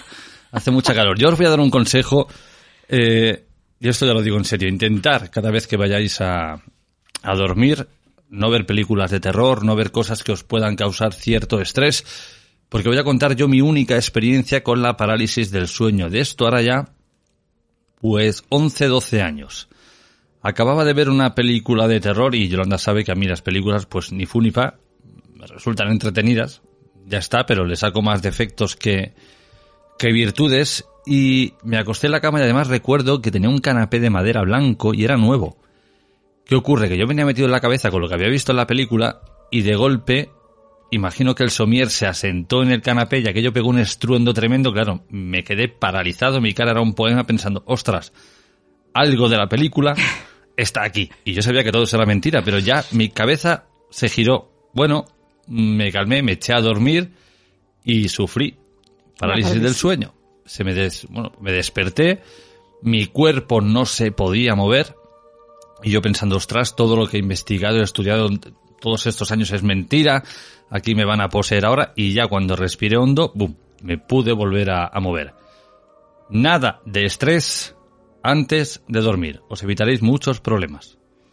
Pues sí, cuánta razón tienes con eso. Yo siempre lo digo porque muchas veces, a veces las personas mezclan sus sueños que no son sueños, son pesadillas. Y yo siempre digo lo importante que es eh, que por la noche pues no miren sobre todo películas de miedo o de angustia o, cosas que le pueden provocar estrés, ¿no? Porque luego es que el ir a descansar es tan importante, ir em, con la mente tranquila, relajada. Ya sé que problemas tenemos todos, pero es que en la cama no es donde los tenemos que resolver, ¿vale? Y lo que hoy nos parece un problema, mañana igual no es tan grave, ¿no? Lo que pasa es que el ser humano tiende a preocuparse demasiado, pero sí que es verdad que la parálisis eh, se sufre mucho por culpa de ese estrés. Por eso digo que a lo largo de nuestra vida, ¿quién no va a pasar por un poco de estrés y va a sufrirlo? Entonces, cuando os ocurra eso, pues nada, vosotros os relajáis, respiráis profundamente y la parálisis desaparece. No dura más de un minuto. Hay veces que ha durado hasta tres minutos, suele ocurrir porque tardas más en despertarte, eso según la persona. Y si puedes, pues te quedas dormido y ya está y no ocurre nada.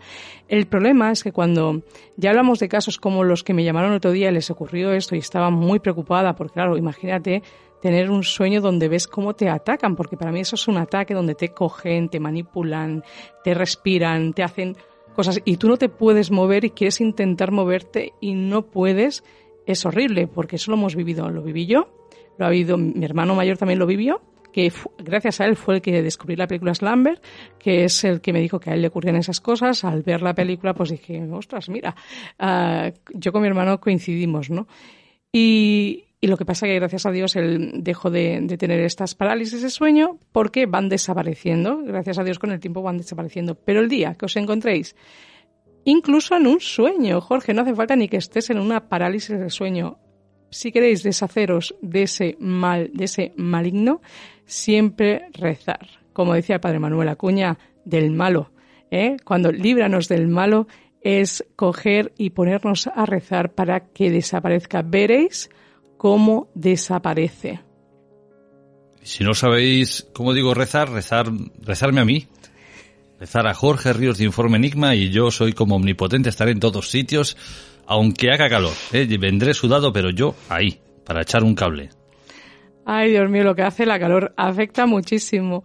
Bueno, pues eh, yo creo que ya hemos explicado bastante bien qué tendrán que hacer las personas, sobre todo cuando sufran este tipo de ataques, porque al fin y al cabo son ataques, son ataques muy incómodos que luego el resto del día te dejan muy mal. Por suerte, si encuentras este audio, lo puedes escuchar, ya verás que no ocurre nada, simplemente tienes que rezar, tener la autoestima bien, intentarlo arreglar las cosas, que en esta vida todo tiene solución, solo hay una que no podemos evitar, que es cuando nos toca la hora de partir, ¿verdad, Jorge? Lo demás hay que intentar pues llevarlo de la mejor manera posible. Ataques, autoestima baja, eso me suena a, otros temas, ¿eh? Están de, de actualidad en el mundo del misterio. eso siempre van a estar. Van a estar porque si le das importancia, eh, se autoalimentan y entonces parecen importantes cuando simplemente no lo son. Porque nunca te puede afectar algo de alguien que no te importa. Así de claro. Yolanda, formas de contacto. Pues ya sabéis que tengo mi Instagram, Yolanda Martínez 544, que ahí subo cada semana un vídeo con las energías eh, de la semana para ver cómo os va a ir. También ponemos los programas que van a salir cada semana. Sois los primeros, los que salen en Instagram, los primeros que saben de qué se va a hablar esa semana en Voces del Más Allá. Y también para hacer consulta me podéis enviar un WhatsApp al 647 552954. Hasta la semana que viene. Hasta la semana que viene. Bienvenidos al mundo mágico de Divina Luz.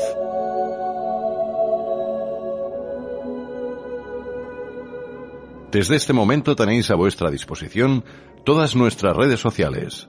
Recordad, a través de Facebook en Informe Enigma, a través del correo electrónico enigma-rpa.hotmail.com o a través de Twitter en arroba. Y si queréis que Divina Luz os asesore o aconseje, Podéis contactar con ella en el teléfono 639 003704. Y continuamos, continuamos en nuestro espacio y ahora ha llegado el momento de abrir las puertas de la parte más espiritual de este informe enigma de esta semana.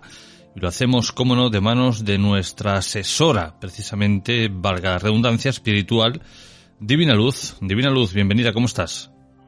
Muy bien, muy bien, muchas gracias. Muy, muy bien, ¿y tú cómo estás? Bueno, como siempre decimos, capeando el temporal y la calor.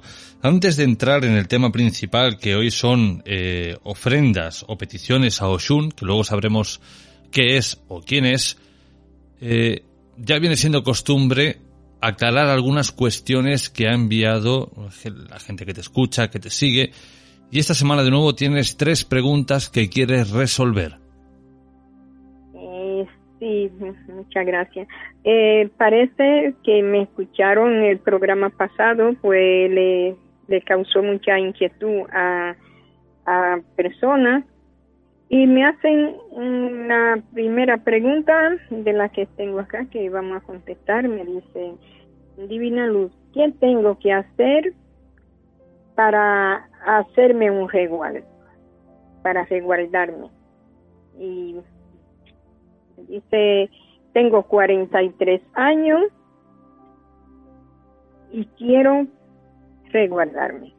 Bueno, para un resguardo, pues tenemos que tener en cuenta para qué el resguardo, qué usted quiere, qué usted quiere, eh, qué usted quiere resguardarse. Díganme, eh, aquí tenemos que saber si usted es una persona de éxito, una persona que, necesita cuidarse, que necesita que está rodeado de envidia. Normalmente, como le decía en programa pasado, cuando la persona eh, logra el, éxito, pues siempre hay competencia, siempre hay envidia, siempre hay eh, cosas para para, para, para tumbarlo, para que no continúe. Puede ser eh, un artista, puede ser un futbolista, puede ser un gran empresario o un empresario que se desarrolle y esté empezando a lograr, a, lograr el éxito. En fin, para eso hay un tipo de, de resguardo. ¿De qué otra manera se puede eh, resguardar? Eh, ¿Para qué si usted tiene enemigos? Este otro tipo de, de.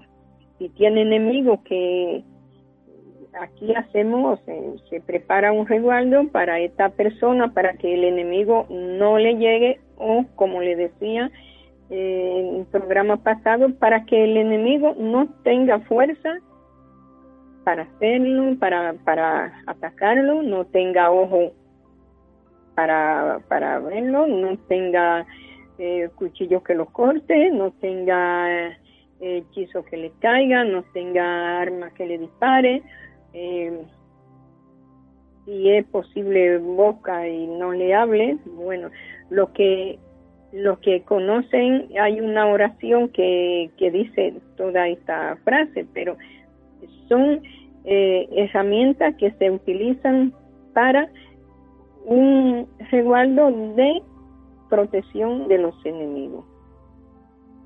Otro, otro tipo de resguardo es si usted tiene una propiedad, esta propiedad pues eh, la resguardamos para que para que no para que no le hagan no le hagan daño para que no vengan a, causarle problemas yo tengo una un cliente que ese cliente compró un terreno eh, en su país en Colombia y esta persona pues no podía no podía construir ahí en ese en ese en ese terreno.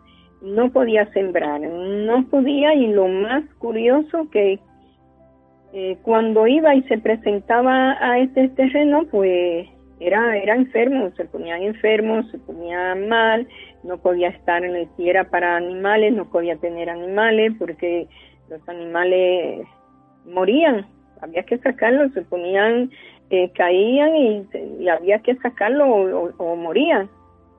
Y él me, me visitó y en esa propiedad había un muerto enterrado, había un muerto enterrado, esa persona tenía una una, una un resguardo, hubiera hecho una protección, pero una protección para que no entrara eh, nadie más a ese terreno.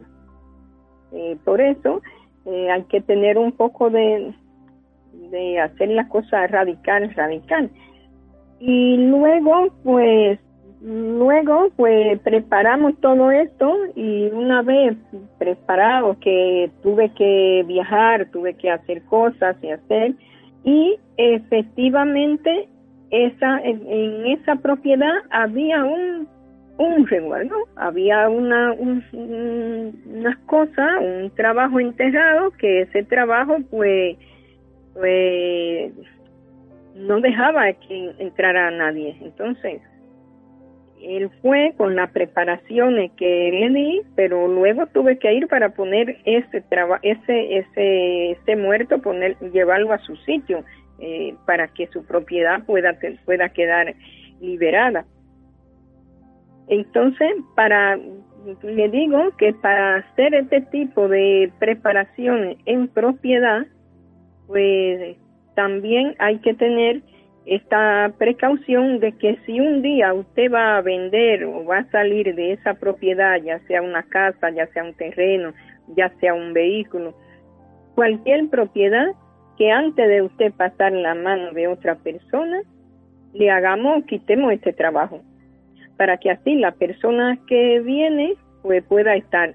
O también puede, puede ser que esta persona compre o pague ese trabajo para que pueda eh, seguir la protección y que no le haga daño y que usted pueda continuar su vida su vida normal. Bien, esta era la primera pregunta, pero como siempre sabéis que hay detalles más eh, profundidad que hay que tratar y no se pueden hacer en antena, con lo cual Siempre recomendamos contactar con Divina Luz una vez termine el programa.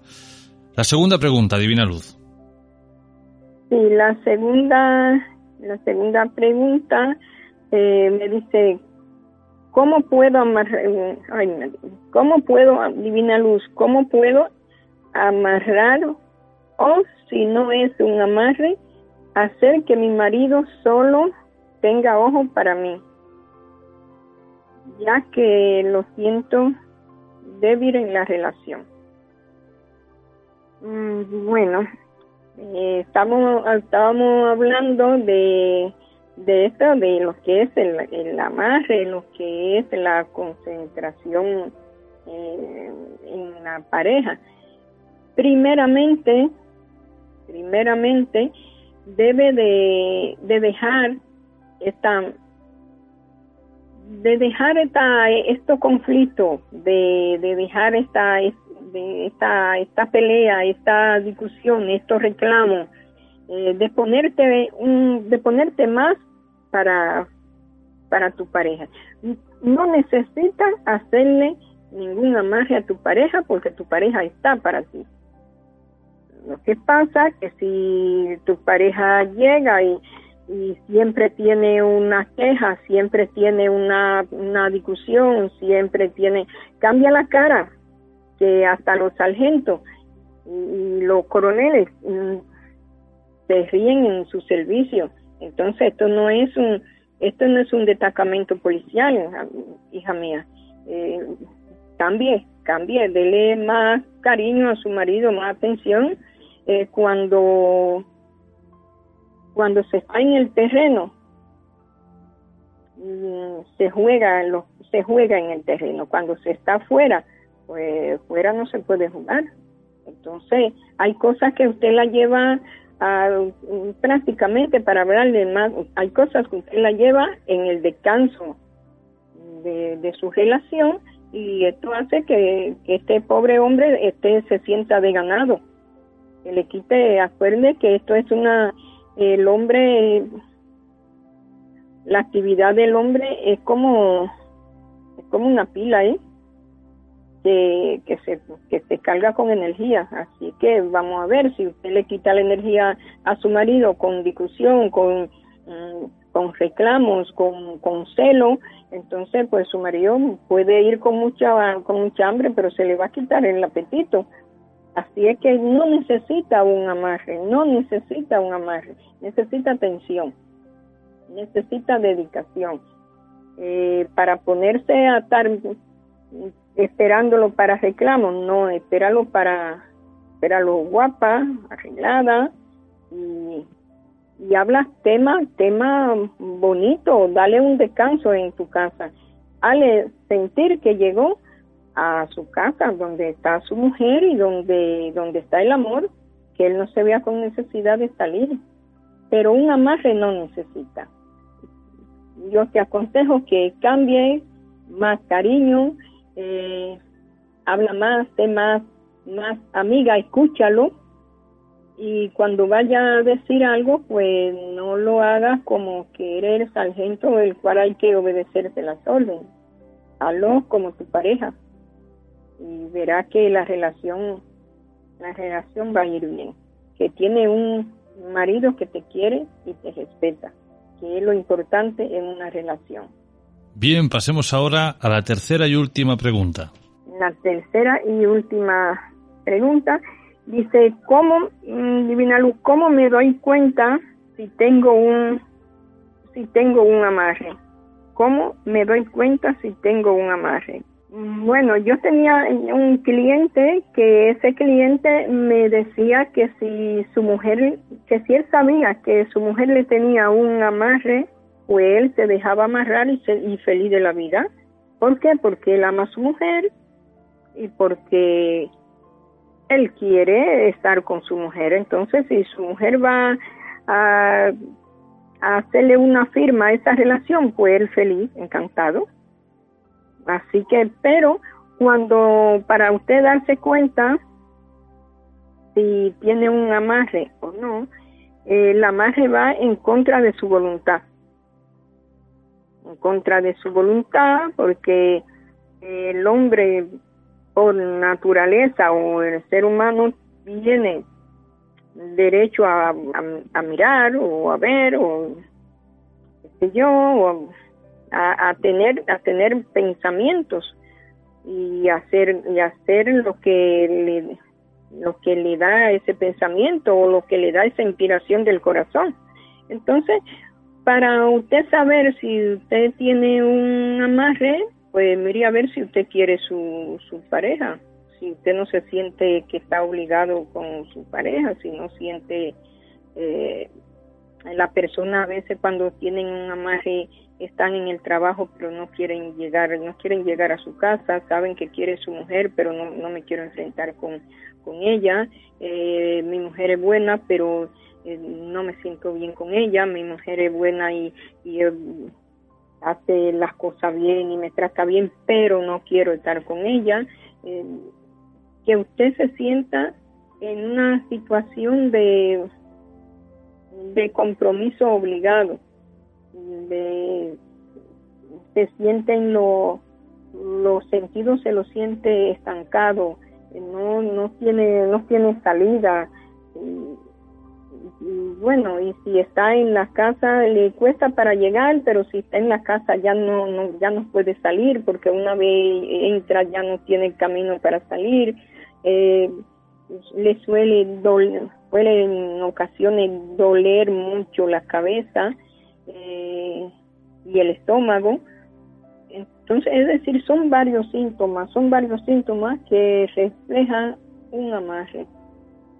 Pero eh, usted puede darse puede darse una visita, puede darse una consulta por ahí, que yo creo que lo que necesitaría es una, es una limpieza espiritual.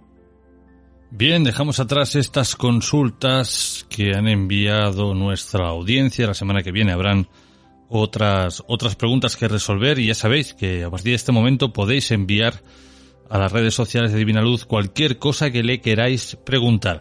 Ahora sí, Divina Luz, en esta segunda parte de nuestro espacio, ¿quién es Oshun y cómo podemos eh, pedirle cosas, podríamos decirlo de esta manera.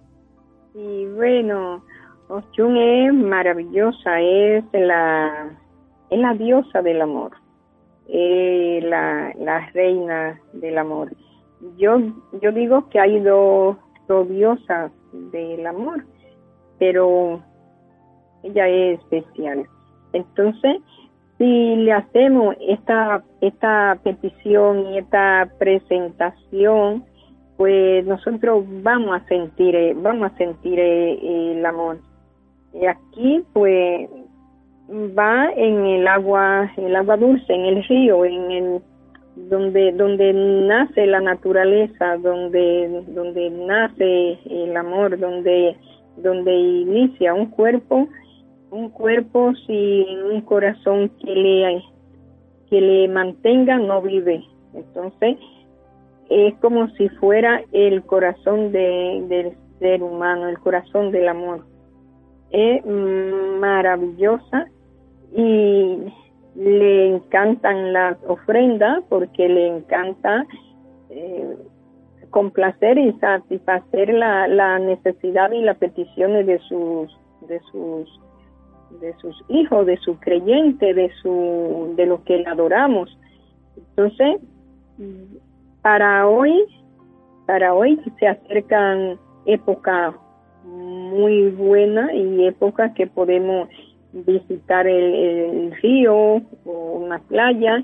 Entonces, qué bien sería si tenemos la necesidad de, de tener ese amor que deseamos, ese amor eh, puro que, que sepa corresponder a nuestra necesidad a nuestro deseo de, de, amar, lo mejor es hacerle pues una ofrenda, hacerle una, una ofrenda de presentarse en, el río, el que quiera hacerlo en su casa, pero me gusta hacerla, hacerlo en el río, es como si lo hiciera en la, en la casa de ella, de donde, de donde nace es como yo digo que son dos conexiones del mar y el río. El río pues tiene una tiene un final, pero entonces ahí empieza la grandeza que, que ya eh, para la próxima semana pues ya hablaremos un poco de, eso.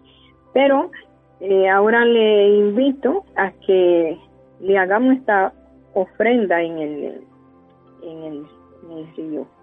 Eh, que vayamos vestidos de blanco, vamos a pedirle lo que quieren, el amor, vamos a, utilizar la eh, fruta, vamos a utilizar fruta, vamos a utilizar eh, su más, su más deseado y su más apreciado obsequio que es la rosa de girasoles, pues vamos a coger esta, esta rosa, vamos a, hervir canela, vamos a, no podemos llevar la canela hervida o si tenemos donde eh, poderla hervir en el río, pues vamos a hervir la canela, vamos a hervir el, clavo dulce y vamos a hacer esta vamos a hacer este este este este, este poquito de, este, vamos a coger agua del río vamos a coger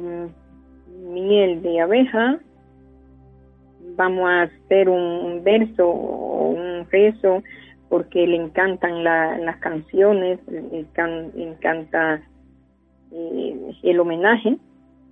Entonces vamos a coger un mango mango que esté maduro, una, vamos a coger siete velas amarillas y vamos a prender esas siete velas, vamos a coger eh, melones, un melón, podemos partir un melón en cuatro, podemos coger una piña y partir esa piña y, y una naranja. Vamos a hacer vamos a hacer esta esta canata de esta presentación. Le ponemos la vela alrededor luego ponemos lo que el agua del de un poquito del agua del río más el agua de la canela y vamos a colocar esto en un puede ser un vaso una taza al centro de esto no importa que la brisa le dé va a sentir que la brisa le, está dando, pero no es la brisa, es la energía, y llevándose las cosas malas que puedan estar aquí. Y vamos a hacer una concentración, una concentración de frente eh, al río y vamos a pedir lo que deseamos. Este, este ritual es para el amor y para los negocios. Y vamos a, a concentrarnos, eh, a mirar de dónde viene el, río, es decir, como si alcanzáramos las estrellas, como si alcanzáramos el inicio de donde, de donde viene el manantial del río. Vamos a, a concentrarnos y a sentir, a sentir su, su presencia y su, y su bendición. Con fe y con amor y vamos a ver y a sentir de que, de que está ahí, de que está con nosotros. De, vamos a sentir eh, el, amor y el segundo paso va a ser la presentación o la visión de esa persona de la que eh, nosotros deseamos yo siempre digo que cuando le digo a mis clientes y a mis amigos y a mi familia y a todos, cuando se hace una petición, tenemos que decir, yo quiero esto, deseo que me den esto, siempre y cuando sea para bien y tranquilidad de mi alma y honra de nuestros padres, porque no podemos, a veces nosotros pedimos pedimos algo que, que para nosotros es lo más importante, pero a veces no es lo que necesitamos. Entonces, eh, pues al ser que le pedimos, si ve que esto puede ser causa de un dolor de cabeza mañana, pues no le da eso, le da otras cosas. A veces nosotros pedimos, podemos pedir por un, por un amor, podemos tener una persona eh, que esa persona nos cae bien, queremos tenerla a nuestro lado, queremos tenerla, pero puede ser que esa no sea la persona que en realidad necesitamos. Y, y más, más adelante, pues hay una puerta abierta que va a salir la persona eh, la cual mm, es la que nos conviene y la cual es el misterio o la o la Virgen pues no lo van a conceder. Yo tengo personas que a veces hacemos un ritual, hemos hecho un ritual por una persona y bueno, le, le sale otra persona. Le digo, esa no te convenía, te conviene esa. Porque cuando Dios y los santos ven obstáculos, eh, pues los quitan. Pero ellos lo hacen con más amor, con más entrega, con más bendición cuando usted se lo pone en su mano que se haga la voluntad, si es para bien y honra suya. Si, no es así, pues que no se lo den. Entonces vamos a hacer esa petición. Con, con fe, alabanza, vamos a poner ese pensamiento para que se nos haga nuestro deseo realidad, siempre y cuando sea para bien nuestro y honra de nuestro seres espirituales. Bien, llegamos al final del espacio de esta semana. Divina Luz, si alguien quiere ponerse en contacto contigo, que le ayudes o le asesores, ¿dónde puede hacerlo? Eh, al 688-41-1276. Eh, me pueden llamar también al 639 003704. Me pueden encontrar en Integra y en, y en YouTube. Divina Luz, hasta la semana que viene. Hasta la semana que viene. Muy buenas noches. Gracias por escuchar Informe Enigma. Os esperamos la semana que viene con otras apasionantes historias. Hasta ese momento recordad que nos podéis escuchar en iVoox, iTunes, Spotify, Podimo, YouTube y muchos más. No olvidéis suscribiros a nuestro podcast oficial.